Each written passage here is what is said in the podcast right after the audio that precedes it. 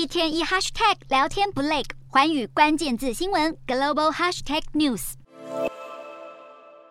巴基斯坦爆发历史性洪灾，许多城镇被毁于一旦。巴国气候变迁部长瑞曼表示，全国有三分之一的土地都已经被洪水淹没。虽然雨势已经趋缓，但还有很多地方积水未退。空前的洪水冲走道路、农作物，破坏基础建设和桥梁，影响超过三千三百万人，相当于总人口的百分之十五。当地官员表示，可能需要至少五年的时间重建，才能让国家恢复原状。但短期内将面临严重的粮食短缺。为了缓解危机，巴基斯坦甚至考虑从宿敌印度进口蔬菜。政府也持续呼吁国际社会伸出援手。联合国二十五号表示，已经拨款三百万美元（约新台币九千万元）给联合国援助机构和巴基斯坦的合作伙伴。